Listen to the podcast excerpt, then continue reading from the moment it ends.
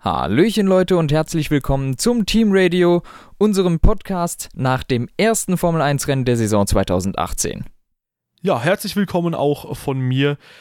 Ja, wir haben uns jetzt zusammengefunden, um das erste Rennen zu besprechen und das hatte schon einige Positionsverschiebungen dieses mit sich getragen hat, wenn auch nicht auf der Strecke primär. Aber nichtsdestotrotz ist es eine Menge passiert und wir haben das Rennen aus zwei verschiedenen Perspektiven gesehen, denn du hast es geschafft, um 7 Uhr morgens aufzustehen und um 7.10 Uhr das Rennen zu verfolgen. Und ich bin um 10.07 Uhr, glaube ich, aufgewacht, also exakt drei Stunden zu spät, habe mir dann RTL Now oder nee, TV Now Plus geholt für 2,99, um meiner journalistischen Pflicht hier nachzukommen, äh, das Rennen adäquat äh, nochmal besprechen sprechen zu können mit dir. Ja, also der klassische Wecker zu spät geklingelt oder nicht gehört, aber das kann passieren. Wir haben es jetzt beide gesehen und können jetzt das Rennen besprechen und den Ausgang kennen wir alle und ich glaube, er hat alle von uns überrascht. Ja, also ich sag mal so, ich habe einen Tag vorher, am Abend vorher schon ähm, auf Twitter und Inst äh, Quatsch, auf Twitter und Facebook geteilt, äh, yo Leute, ich weiß, das sieht schon ein bisschen dominant aus, was Mercedes am Samstag macht. Aber es kann sehr, sehr vieles passieren und außerdem ist das Qualifying nicht gleichbedeutend mit dem Rennen. Ich glaube, dass Mercedes das stärkste Fahrzeug hatte, steht ziemlich außer Frage, auch wenn man Red Bull noch nicht so hundertprozentig einschätzen kann nach dem heutigen Rennen. Allerdings äh, hat Lewis Hamilton vor allem sehr, sehr stark gewirkt, vor allem im ersten äh, Stint, den er dann gefahren ist. Ja, also Lewis Hamilton hatte das nach dem Start mehr oder weniger voll unter Kontrolle, hat sich einfach ein Polster von ein paar Sekunden zu Kimi Räikkönen rausgefahren, der meines Erachtens übrigens ein sehr starkes Wochenende hinter sich hatte. Ähm, und äh, Lewis Hamilton konnte das alles richtig managen.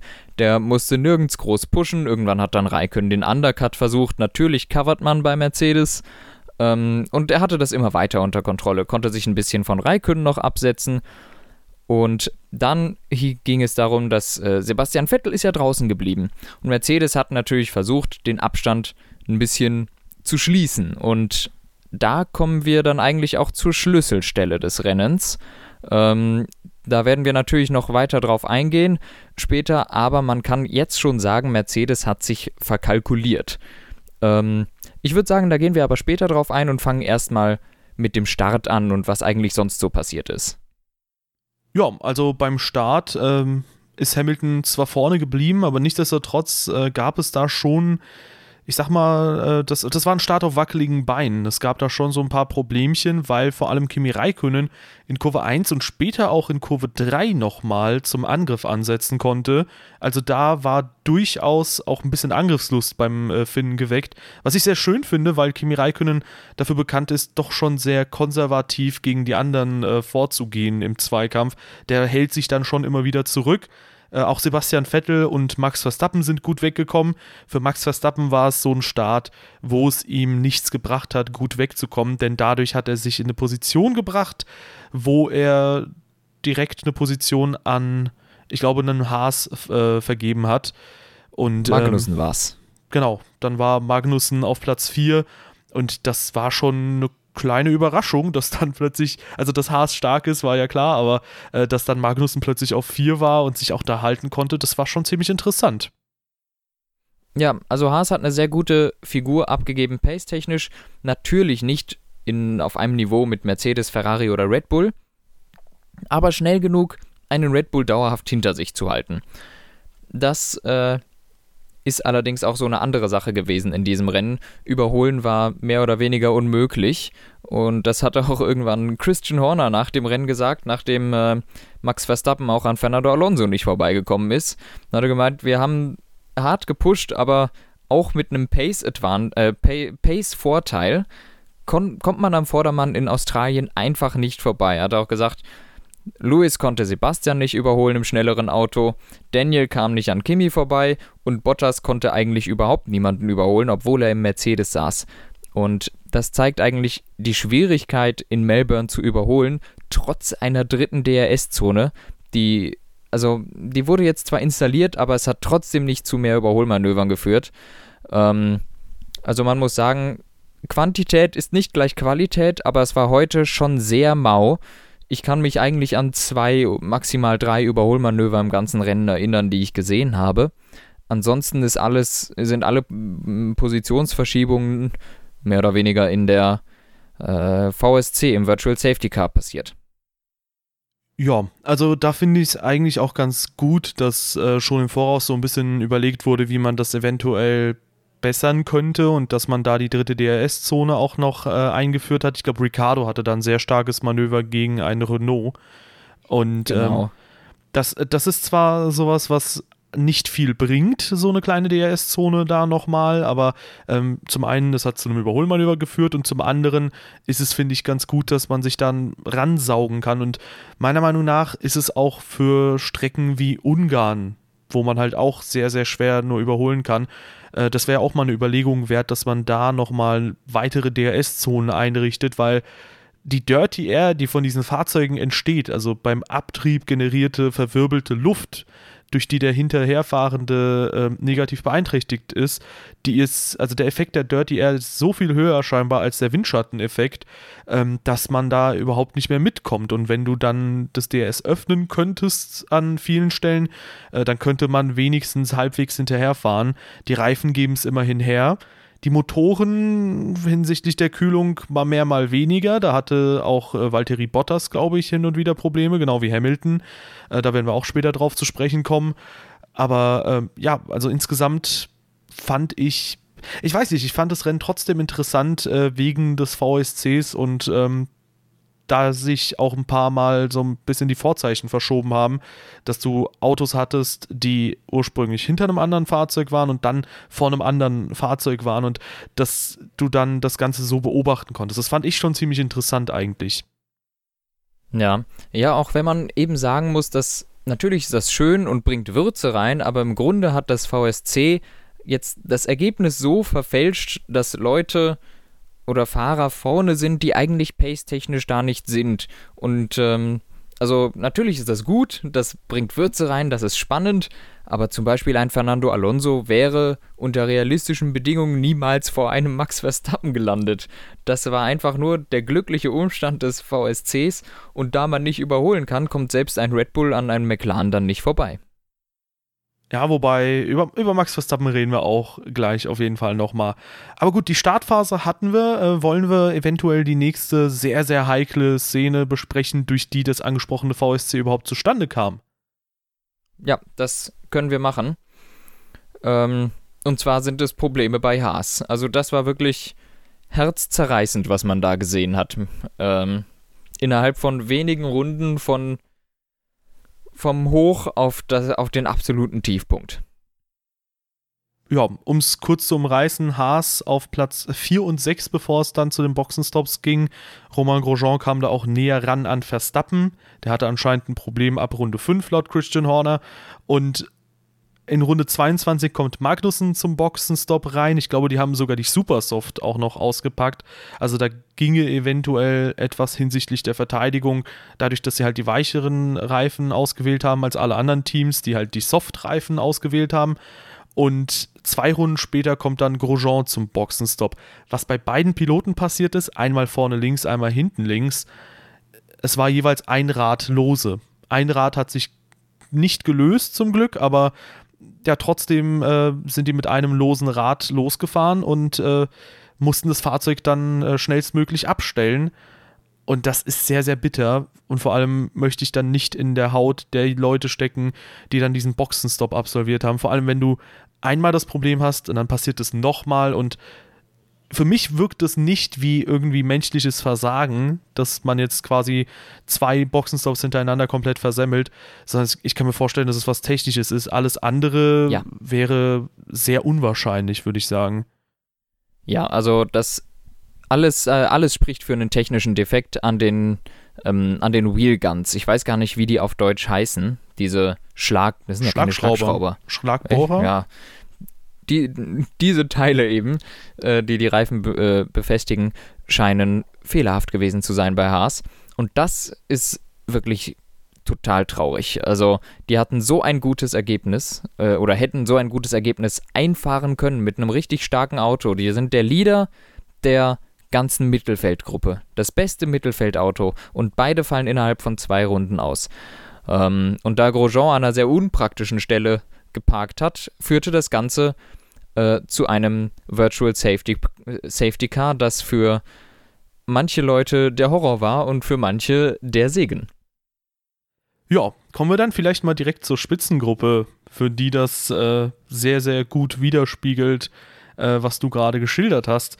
Da hatten wir nämlich unter anderem den Rennsieger Sebastian Vettel. Gratulation an der Stelle nochmal, der das Rennen dann im Endeffekt dadurch drehen konnte oder für den das Rennen gedreht wurde.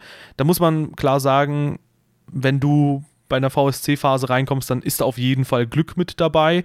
Aber ähm, ja, danach hat er das Rennen auch gut gemanagt. Bis zu diesem Zeitpunkt war er allerdings auf Platz 3 liegend, bevor die Boxenstops begonnen haben. Und da wirkte Raikönnen sehr souverän. Also der konnte die Pace äh, von Hamilton zwar nicht mitgehen, da war Mercedes in einem anderen Universum, aber äh, nichtsdestotrotz, äh, Raikönnen konnte zumindest äh, seinen Teamkollegen auf Distanz halten. Und ähm, ja, dadurch, dass dann jetzt das VSC kam, kam nicht nur Vettel zwei Positionen nach vorne, sondern ähm, außerdem hat er dann das Rennen auch gut fertig managen können. Ja, genau. Also ja, wie, wie kann man das sagen? Ähm, Kimi Räikkönen hatte eigentlich die bessere Strategie der beiden Ferrari auch bekommen, weil er zu Recht eben vorne lag. Er ist früher reingekommen, für gewöhnlich ist das dann die bessere Strategie und der Teamkollege kommt ein, zwei Runden später rein. Ähm, bei Ferrari hat man sich dann aber gedacht, gut, wir haben jetzt zwei Autos gegen ein Auto. Wir können unsere Strategie splitten. Das hat Ferrari auch gemacht und hat Sebastian Vettel auf Risiko länger draußen gelassen. Das heißt, unter normalen Umständen wäre nichts, wenn nichts passiert wäre, wäre Sebastian Vettel an die Box gekommen und äh, wäre auf Platz 3 auch wieder auf die Strecke gekommen, hinter Kimi Räikkönen, ganz klar. Ähm, dadurch, dass das Virtual Safety Car kommt, verliert man bei einem Boxenstopp natürlich weniger Zeit, denn alle auf der Strecke müssen langsam fahren. Das heißt, der fährt quasi genauso schnell wie der an der Box und im Grunde verliert er an der Box dadurch vielleicht 5, 6, 7, 8 Sekunden äh, weniger Zeit als sonst. Und Mercedes hatte sich da verrechnet.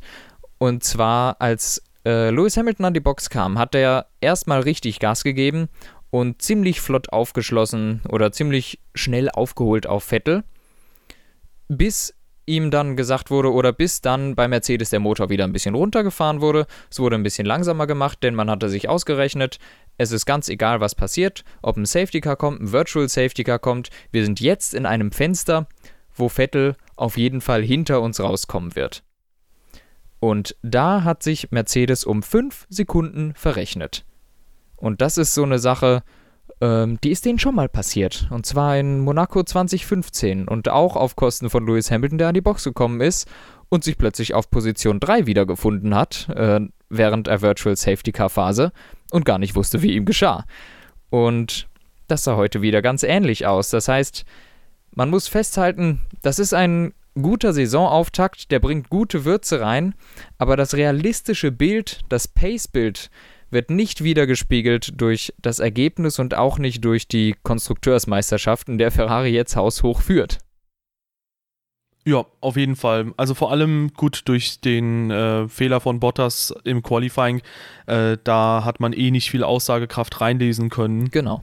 Aber ähm, ja, ich stimme da absolut zu. Also Ferrari war heute leider ein, Stückchen zurück und das hat sich auch später gezeigt, als dann Ricardo hinter Raikönnen war in dem, im zweiten Stint nach dem Virtual Safety Car.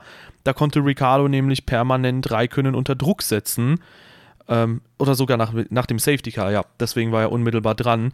Äh, ja, und da konnte er Raikönnen permanent unter Druck setzen bis in die letzte Runde hinein. Und da hat man auch gesehen, der Red Bull funktioniert auch im Verkehr ziemlich gut. Das ähm, hat nämlich bei Lewis Hamilton unter anderem nicht so gut funktioniert.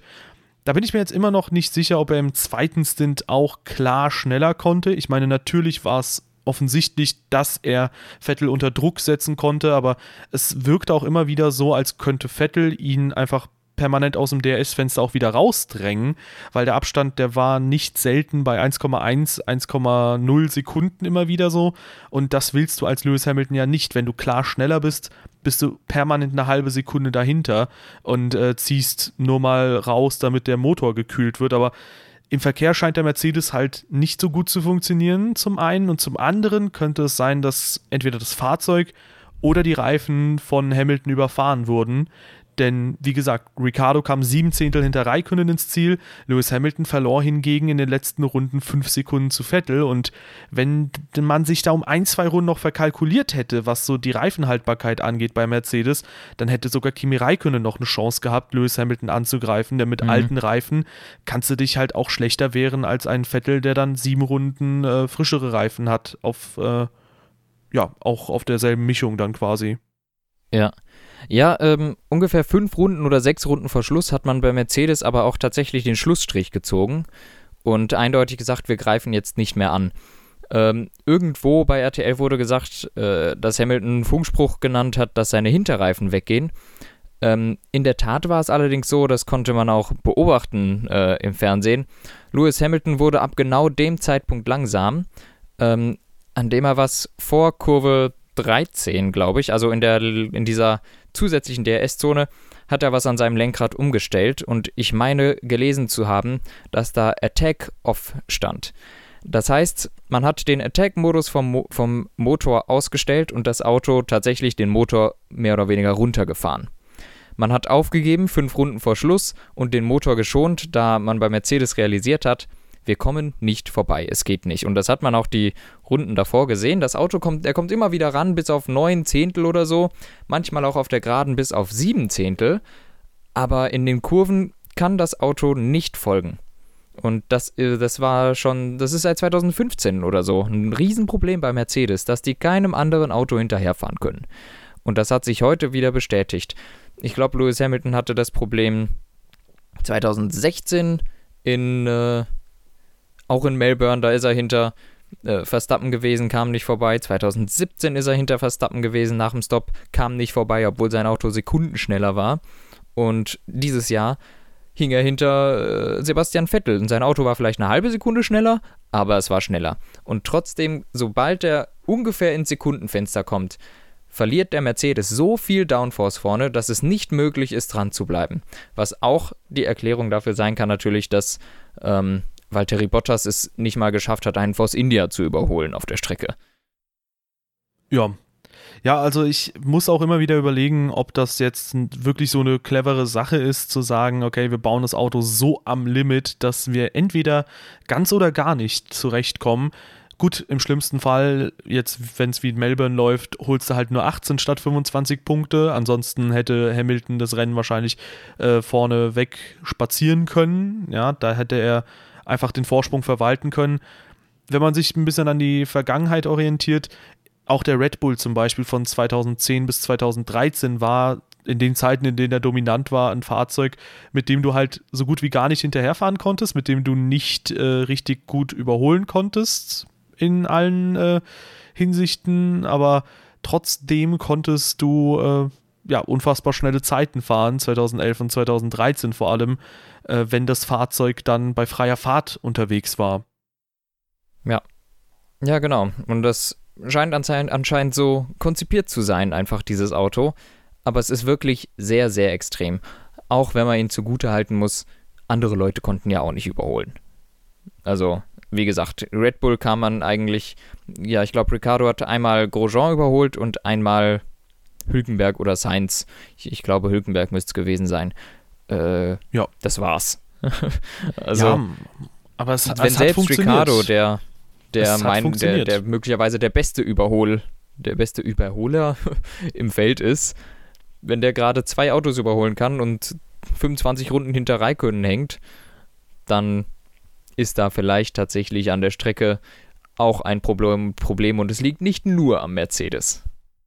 Ja, aber es hat trotzdem funktioniert bei Ricardo. Also ich weiß nicht so recht. Wenn man, gut, wenn man jetzt auf das diesjährige Szenario schaut, äh, würde ich dir zustimmen, aber wenn man wirklich auch die letzten zwei Jahre mit reinnimmt, dann glaube ich, ist Ricardos Fahrzeug nicht schneller, also Ricardos Fahrzeug, so viel wie es schneller war als der Haas oder der Renault, Ähm, so in etwa dürfte auch der Abstand gewesen sein vom Mercedes 2016 im Vergleich zum Toro Rosso 2016, äh, ja. wo Lewis Hamilton halt nicht an Verstappen vorbeikam. Insofern würde ich da schon sagen, dass Mercedes sehr, sehr nah am äh, Grenzbereich arbeitet und wahrscheinlich mittlerweile, mittlerweile auch Red Bull, aber die das trotzdem ein bisschen besser hinbekommen mit dem Hinterherfahren, aber mit dem Vornewegfahren, da hat es Mercedes im Moment perfektioniert.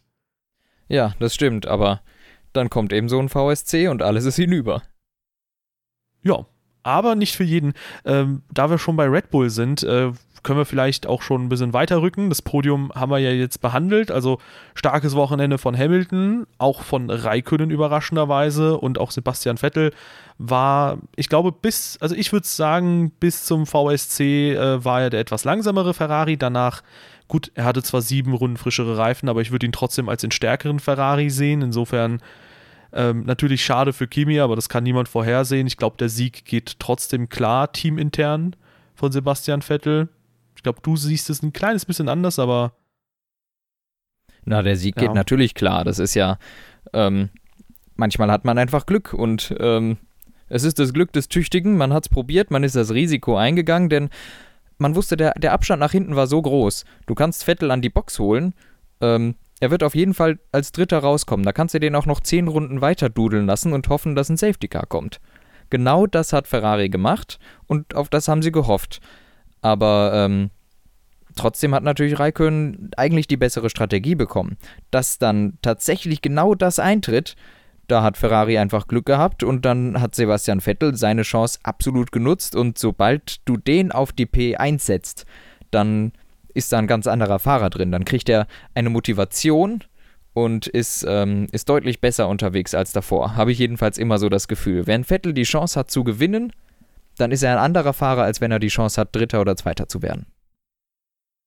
Ja, es sei denn, das Fahrzeug ist wirklich klar unterlegen, weil da fällt mir Melbourne, äh, Quatsch, Melbourne, Austin 2017 auch nochmal ein, aber da war der Mercedes halt wirklich so viel schneller, dass du da, glaube ich, dass man sehr gut nachvollziehen kann, warum man demotiviert ist bei sowas. Ja, ja das, das stimmt. Aber eben, da kämpft er dann eben auch nicht mehr um den Sieg. Das hat er dann auch schon realisiert. Und heute in Melbourne weiß jeder, da kannst du nicht überholen. Und ähm, ich glaube schon, dass da bei Sebastian Vettel macht dann, da geht dann ein Schalter um. Und dann wird er zu einem noch stärkeren Fahrer in so einem Moment. Ja, kann auf jeden Fall gut sein. Ich denke auch, wenn man sich die Vergangenheit bei äh, Vettel anschaut, sobald es wirklich um die Siege ging, äh, war er auch deutlich stärker, als äh, wenn es quasi, ja, ich sag mal, nur um die Trostpreise geht. Äh, 2016 ja. zum Beispiel war meiner Meinung nach seine schwächste Ferrari-Saison. Und da, das war halt die einzige Saison, in der Ferrari auch nicht in der Lage war, dann auch mal ein Rennen zu gewinnen oder 2014 im Red Bull, wo er sich sehr schwer getan hat, da hat man auch gemerkt, dass da vielleicht ein bisschen dieser letzte, ja, dieses letzte Stück Ehrgeiz hat fehlt. Gefehlt. Ja, ja, der letzte Biss, damit er halt genau. entsprechend nochmal um die Siege mitfahren kann. Ja, also haben wir das abgearbeitet, das geht schon klar, so die Positionen, also, aber ich denke trotzdem, eigentlich war das ganze Wochenende Raikön der Schnellere. Ähm, aber so passiert es eben. Wie gesagt, Glück des Tüchtigen, absolut verdient gewonnen. Das passiert eben. Das, man, kann, man kann sagen, in Spanien letztes Jahr war es genau andersrum. Da kam das Virtual Safety Car zu einem praktischen Zeitpunkt für Hamilton und somit ist er überhaupt erst in, in Vettels Nähe gekommen, konnte ihn überholen und das Rennen gewinnen. Das hat sich jetzt mal umgedreht und da wir davon ausgehen, dass Mercedes sehr viel stärker ist oder auf jeden Fall ein bisschen stärker ist als Ferrari, ist es doch ganz nett, dass jetzt nicht auch schon Mercedes vorne ist, sondern er muss noch mal ein bisschen aufholen, bevor er seine ganzen Siege macht, wovon ich ehrlich gesagt noch ausgehe. Worauf du allerdings vorhin hinaus wolltest, war Max Verstappen, über den haben wir noch nicht geredet, richtig. Ähm, der hat sich nämlich in Runde 6 ist was an seinem Auto kaputt gegangen und zwar hinten links.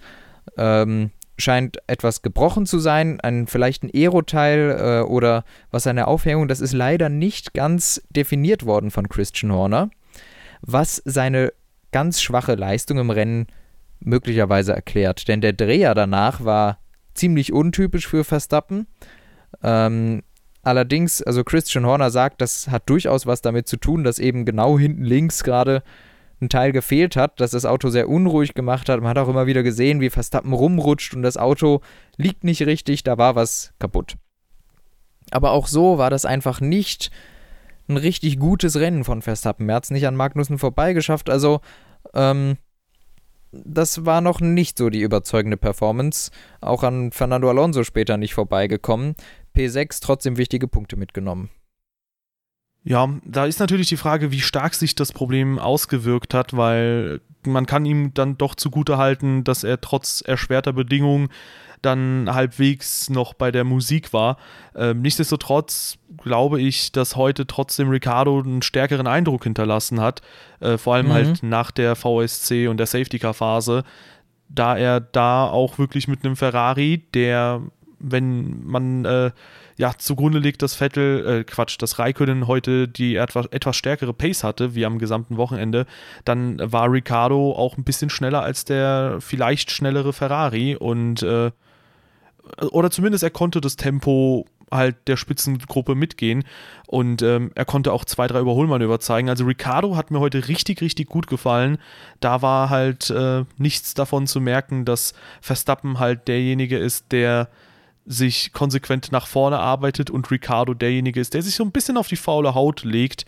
Ähm, ich glaube, das ist eher so ein bisschen dadurch auch, dass die beiden um den WM-Titel jetzt mitkämpfen können und beide merken das natürlich, äh, dass sich da natürlich so ein bisschen die Anspannung verschärft und dass es vielleicht bei Ricardo zu einem sehr, sehr gesunden Ehrgeiz führt und bei Verstappen vielleicht so ein bisschen dazu führt, dass er eventuell einen Ticken zu viel wollen könnte. Ja, das äh, werden wir mal weiter verfolgen, wie sich das so in den Rennen entwickelt. Ähm, aber auch äh, Ricardo mit der schnellsten Rennrunde. Ähm, also der war wirklich gut unterwegs. Schnellste Rennrunde Ricardo, der zweitschnellste war Raikön, der drittschnellste Lewis Hamilton. Also man sieht schon, die drei Autos, die sind alle gut. Und äh, im Rennen ist das auch ein bisschen knapper als im Qualifying. Ne? Ähm, du hattest gesagt, Ricardo, ja, Ricardo hat dir sehr gut gefallen. Mir auch. Noch sehr gut gefallen hat mir die Performance von McLaren und von Fernando Alonso. Ähm, Alonso den Driver of the Day gewonnen. Heute finde ich geht klar. Und McLaren mit Renault-Motoren ist heute Best of the Rest geworden. Natürlich durch die ähm, Virtual Safety Cars und den Ausfall von Haas geschuldet. Allerdings P5 und hinter zwei Ferrari, einem Mercedes und einem Red Bull. Das beste Auto heute im Mittelfeld, beziehungsweise das vorderste. Und das ist eine sehr starke Leistung und auch Stoffel van Dorn hat Punkte geholt. Beide Autos in den Punkten, insgesamt zwölf Punkte. Ähm, das ist ein sehr erfolgreicher Start für McLaren, wenn man bedenkt, dass äh, Alonso, glaube ich, die letzten Jahre zum Beispiel in Australien nie ins Ziel gekommen ist.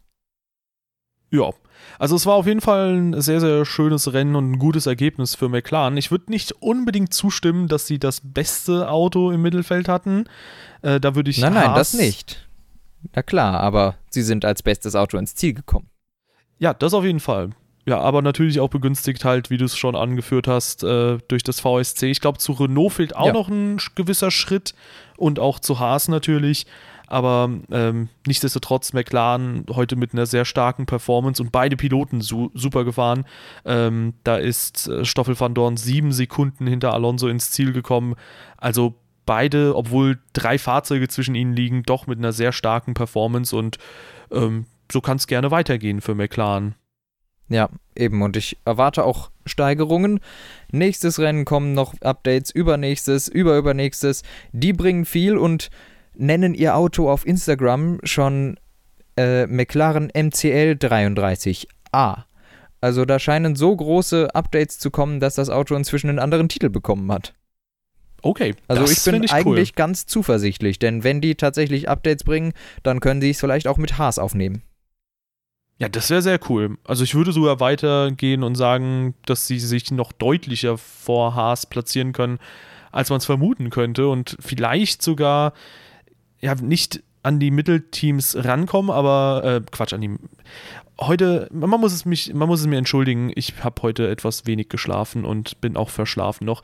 Ähm, dass sie vielleicht zu den Spitzenteams aufschließen, ist äh, hochgegriffen.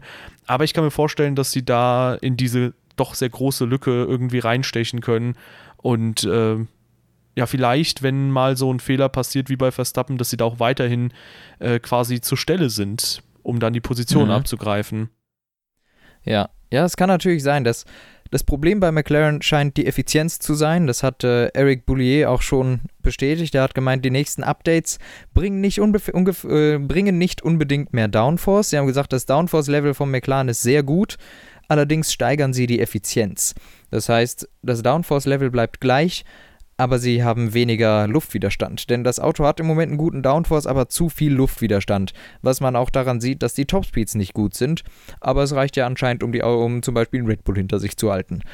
Ähm, aber wenn die Effizienz dann gesteigert wird, dann ist das Auto gut in den Kurven und vielleicht auch ein bisschen besser auf den Geraden. Das ist wichtig.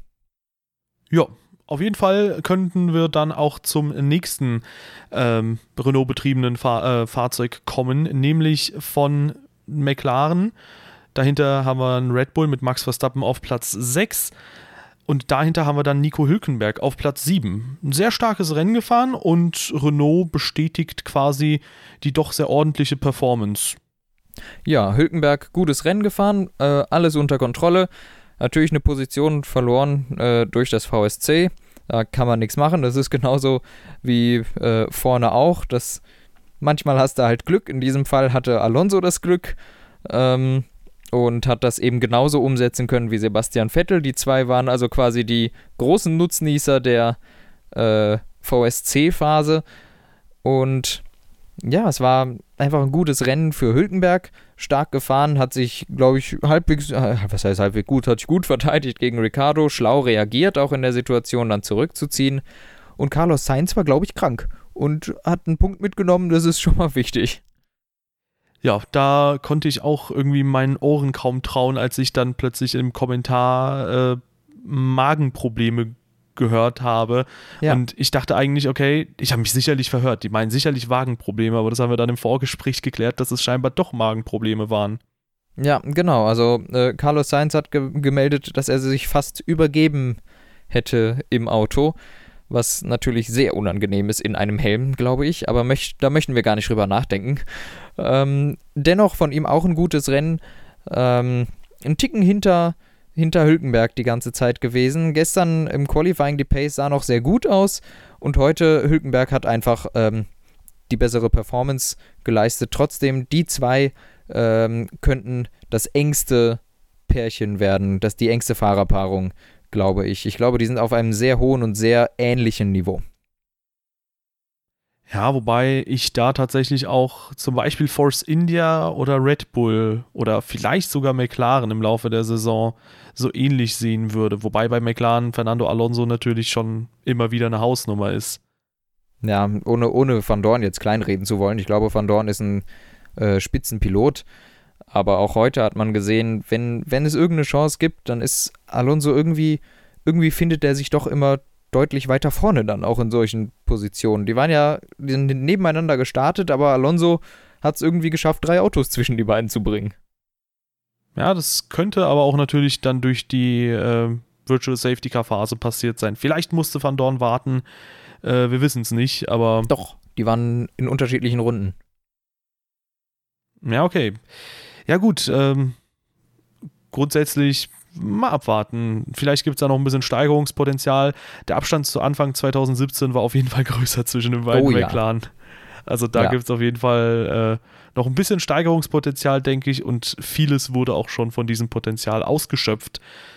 Das kann man aber nicht behaupten vom nächsten Mann auf der Liste, nämlich Valtteri Bottas, Platz 8. Ich glaube, da haben wir schon einiges zu gesagt. Von 15 gestartet, und allgemein wahrscheinlich einfach nur ein Rennen zum Vergessen, obwohl Valtteri Bottas die vier Punkte, die er immerhin noch mitgenommen hat, äh, gerne mitnehmen wird.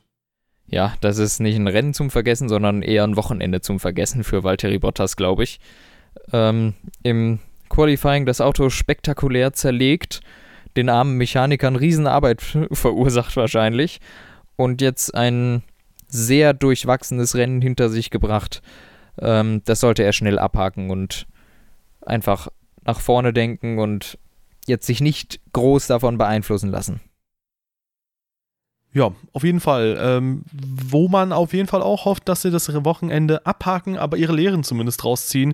Ähm, da kommen wir jetzt zu den Platzierungen außerhalb der Punkteränge, nämlich äh, bei Force India. Die haben Platz 11 und 12 geholt. Sergio Perez, ja, immerhin 14 Sekunden vor Esteban Ocon.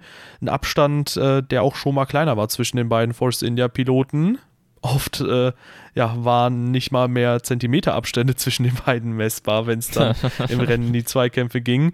Und äh, ja, heute war das schon ja, die Fortsetzung dieser ernüchternden äh, Startposition, dieses ernüchternden Vorprogramms mit ja, schwachen Trainings, schwachen Testergebnissen und so weiter und so fort. Und äh, 2017 zum Beispiel, da waren sie trotz schwacher Startpositionen äh, nichtsdestotrotz auf Platz 7 und 10. Und das hat heute nicht funktioniert durch stärkere ja. Red Bull, äh, Quatsch, äh, durch stärkere Renault, durch stärkere McLaren und äh, da muss definitiv noch was nachkommen. Ja, auf jeden Fall. Da bei Force India wurden große Töne gespuckt vor der Saison, dass sie diesmal nicht nur P4 sichern wollen, sondern Red Bull angreifen.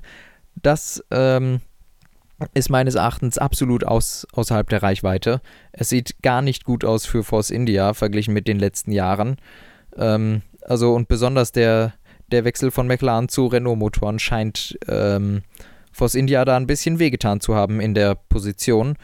Und auch sonst, das Auto scheint einfach nicht zu laufen.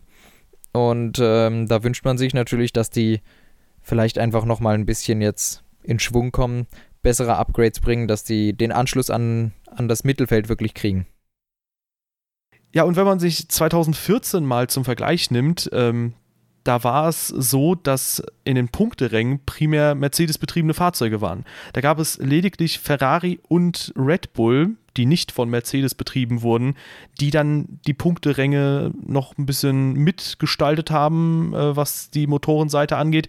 Aber primär gab es da Mercedes-Aggregate. Und wenn man sich das jetzt mal heute anschaut, 2017, dann hat man da Force India außerhalb der Punkte, man hat Williams außerhalb der Punkte und anscheinend arbeiten diese Teams tendenziell doch schon sehr schwach oder der Unterschied der PUs, der ist irgendwie doch nicht so stark gegeben und Mercedes mhm. macht vor allem sehr viel durch das Chassis gut.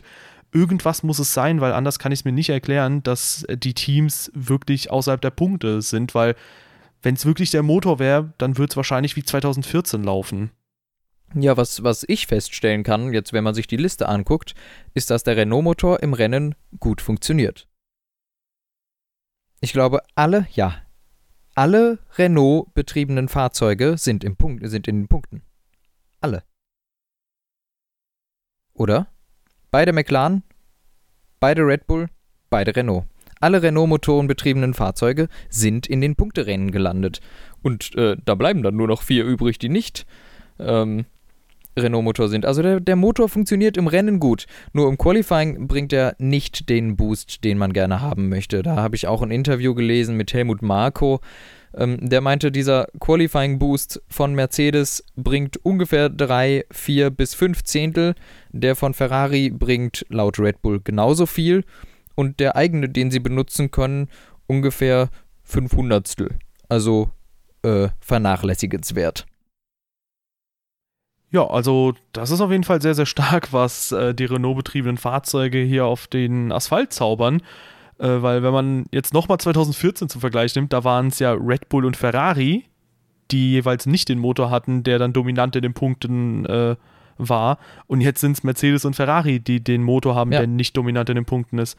Aber trotzdem, sie sind halt ganz, ganz vorne und das äh, zeigt halt schon, dass nichtsdestotrotz die PU scheinbar einen Ticken besser funktioniert als bei den anderen Teams. Wobei, warten wir da noch ein bisschen ab, weil Red Bull, da kon konnte man noch nicht so die klare Pace herauslesen. Ricardo von 8 starten, der musste sich erst nach vorne kämpfen und Max Verstappen mhm. sowieso mit Problemen und einem ja tendenziell schwächeren Wochenende.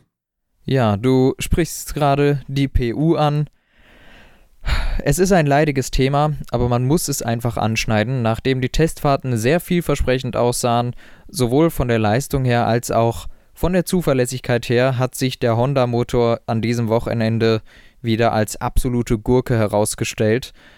Es ist zu wenig Leistung im Qualifying da, es ist deutlich zu wenig Leistung im Rennen da. Die Autos wurden überrundet und selbstverständlich, beziehungsweise es geht doch weiter wie die letzten Jahre. Ein Honda-Motor ist heute wieder abgeraucht.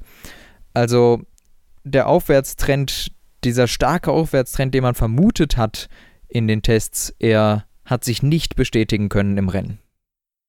Ja, sehr, sehr schade auf jeden Fall, aber da sieht man wieder, wie wenig man in die Testergebnisse hereinlesen kann, weil wenn man sich die als Referenzpunkt nimmt, dann wäre McLaren heute wahrscheinlich das absolute Schlusslicht gewesen. Mit Sicherheit. So wirkten sie als ähm, ja doch schon Überraschungskandidat und als positiv, positives Highlight. Und äh, McLaren, äh, Quatsch, Toro Rosso eben als negatives Highlight leider an diesem Rennwochenende. Also da hat sehr viel Performance gefehlt und da sieht man tatsächlich, dass es der Honda-Motor ist, dem die Power fehlt, dem auch die Zuverlässigkeit fehlt, wie man an Gaslys äh, Fahrzeug gesehen hat. Aber äh, vor allem das Thema der Power. Beim Qualifying haben wir es ja schon im Livestream angesprochen, dass äh, Toro Rosso das einzige Team ist, was sich nicht verbessert hat, sondern im Gegenteil, was ein Ticken langsamer war als im letztjährigen Qualifying. Und was das Rennergebnis angeht, da waren sie im letzten Jahr auf Platz 8 und 9 und das auch noch mit Danny Quiert zum Beispiel. Und in diesem Jahr, äh, ja, da sind sie das absolute Schlusslicht gewesen. Mhm. Und zwar sogar deutlich hinter Sauber, die positiv überrascht haben. Da ist äh, Leclerc vor Lance Stroll, das finde ich sehr, sehr cool. Schade für Williams, aber cool für Sauber, dass sie nach einem schwachen Freitag doch wieder so gut ins Wochenende gekommen sind. Aber ja, Toro Rosso, da muss noch ein bisschen Arbeit betrieben werden mit ja, Honda. Also ich, ich finde, das ist auch eigentlich wieder völlig unverzeihlich. Das kann nicht sein. Wir wissen, wir wissen, dass dieses Jahr drei Motoren pro Saison verbraucht werden können. Und wenn im ersten Rennen direkt was kaputt geht, also da, dafür habe ich wirklich kein Verständnis. Es kann durchaus sein, dass nach zwei, drei Rennen, wenn das ein bisschen Laufleistung hat, aber direkt im ersten Rennen, und ich glaube, es war noch nicht mal die Hälfte des Rennens vorbei, der Motor hat nur wenige Kilometer drauf gehabt und schon ist irgendwas kaputt gegangen. Ich habe jetzt keine genauen Informationen, was es war. Aber das ist ja auch völlig irrelevant, weil du darfst ja von jeder Komponente nur drei benutzen. Und ähm, wenn, wenn jetzt schon was kaputt ist, Toro Rosso wird in wahnsinnige Schwierigkeiten kommen. Ja, die müssen jetzt direkt schon mit 4 PUs rechnen dann scheinbar, aber... Die müssen mit 7 PUs rechnen. Das wird denen auch nicht viel bringen, mit 4 PUs zu rechnen, weil eine ist halt jetzt schon abgeraucht und dann hast du halt 3 PUs für 20 Rennen. Ja, auch wenn ich für unwahrscheinlich halte, dass die gesamte PU, dass du nichts mehr davon verwenden kannst. Ähm, aber irgendein Teil davon muss auf jeden Fall schon mal ausgetauscht werden. Und du kriegst ja für alles eine Strafe, was du wechselst. Ja, das stimmt.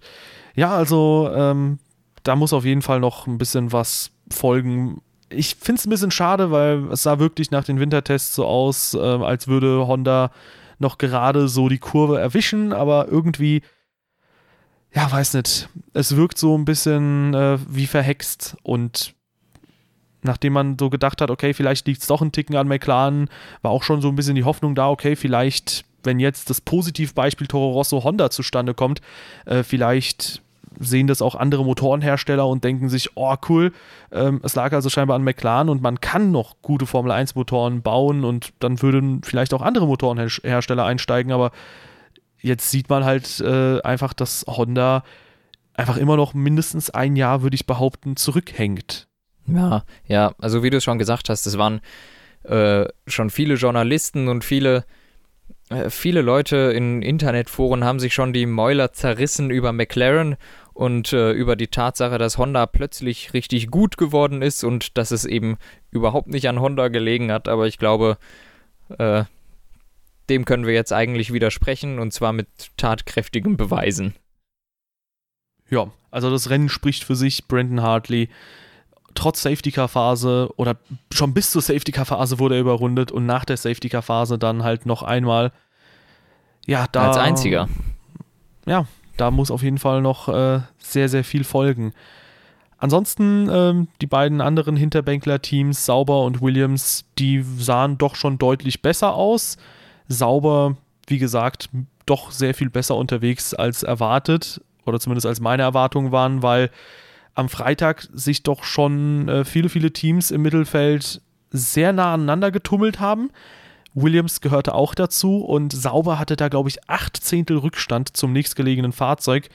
entweder man hat sehr gute Setup-Arbeit geleistet oder das Fahrzeug hat halt einfach doch mehr Potenzial als gedacht und ja, mich freut es auf jeden Fall, weil äh, jetzt können Leclerc mhm. und Ericsson sich da ein bisschen weiter vorne beweisen und müssen nicht nur gegeneinander fahren, sondern können auch zum Beispiel gegen die Williams konkurrieren, wo ich es auch halt sehr schade finde, dass Sirotkin direkt zu seinem ersten Rennen, ich glaube durch eine Plastiktüte in der Bremse, äh, dann das Rennen aufgeben musste. Ja, bei, bei, bei Sirotkin habe ich tatsächlich nicht mitbekommen, was passiert ist. Äh, genauso wenig wie bei Ericsson. Ähm, aber ja, zwei, zwei Ausfälle, natürlich schade für die Fahrer, aber ähm, gut, das kann eben passieren. Ich finde im ersten Rennen, das ist, wenn es jetzt nicht gerade wie bei, wie bei äh, Honda schon wieder ein Motorteil ist, ähm, so kleine Defekte, das kann mal passieren. So eine, okay, so eine Tüte ist wahnsinnig ärgerlich. Aber ja, das hat für den vorderen Rennausgang sicher kein, keine Auswirkung gehabt. Ja, was eventuell einen äh, Einfluss haben könnte, wäre, äh, lese ich gerade, dass Raikönnen das Halo doch schon sehr praktisch fand, weil er das als Sonnenblende benutzt ja. hat. Das ist wirklich sehr, sehr gut. Und ähm, Günther Steiner hat auch schon aufgeklärt, dass die Radmutter verkantet aufgeschraubt wurde. Also, ja. Bei beiden Fahrzeugen. Also. Ja, also ich würde mir da auf jeden Fall anschauen, was mit den Schraubern passiert ist. Also nicht mit den Leu nicht mit den Leuten, die das angeschraubt haben, sondern mit den Geräten, mit denen das angeschraubt wird. Ähm, aber ich denke, das wird man nicht so wiederholen. Also das waren leichtfertig vergebene rund 20 Punkte. Ich denke, da können wir auf jeden Fall mit einem sehr viel souveräneren Ergebnis von Haas in den nächsten Rennen rechnen. Ja. Ja, also ich glaube, wir haben es dann auch mehr oder weniger durch das war das erste Rennen. Sebastian Vettel und Ferrari gewinnen, ob, also, ob man es glaubt oder nicht. Da hätte ich mein Geld niemals drauf verwettet, dass die aus Australien abreisen. Erstens mit einem Sieg, zweitens mit der Führung in der Konstrukteursmeisterschaft. Ich hätte es ja nicht für möglich gehalten, aber so ist es nun mal. Und Mercedes, ja, mit einem ziemlichen Abstand hinten dran. Ja, und ich denke, das verspricht auf jeden Fall Spannung, denn Mercedes wird das jetzt wieder gut machen wollen. Ferrari wird diese Position halten wollen und Red Bull denkt sich, ja, okay, das war kein gutes Wochenende, aber beim nächsten Mal, da entfalten wir unser volles Potenzial. Und da stelle ich mir den Wecker sicherlich nicht falsch um 17.10 Uhr. ja, so lang schläfst du bestimmt nicht. Ja, mal schauen. Vielleicht werde ich vorher das Melbourne-Rennen zu einer passenden Uhrzeit noch gucken. Okay, Leute, wir sind am Ende des Podcasts. Wenn es euch gefallen hat, dann lasst uns gerne eine Bewertung da, ob auf YouTube, iTunes oder auf welchem Dienst ihr das auch immer hören mögt. Und ähm, ja, gerne könnt ihr uns auch ein Follow dalassen und ähm, das Ganze auch teilen, wenn es euch gefällt. Das hilft nämlich weiter, den Motorsport und die Begeisterung für den Motorsport weiter zu teilen. Und ähm, ja, wir haben sehr, sehr viel Spaß bei diesem ganzen Projekt und ich denke, ihr auch. Und wir verabschieden uns jetzt wahrscheinlich bis nächste oder bis übernächste Woche. Mal schauen, vielleicht finden wir zu nächster Woche ein passendes Thema. Aber auf jeden Fall sehen wir uns in spätestens zwei Wochen wieder. Dann geht es nach Bahrain. Macht's gut. Tschüss.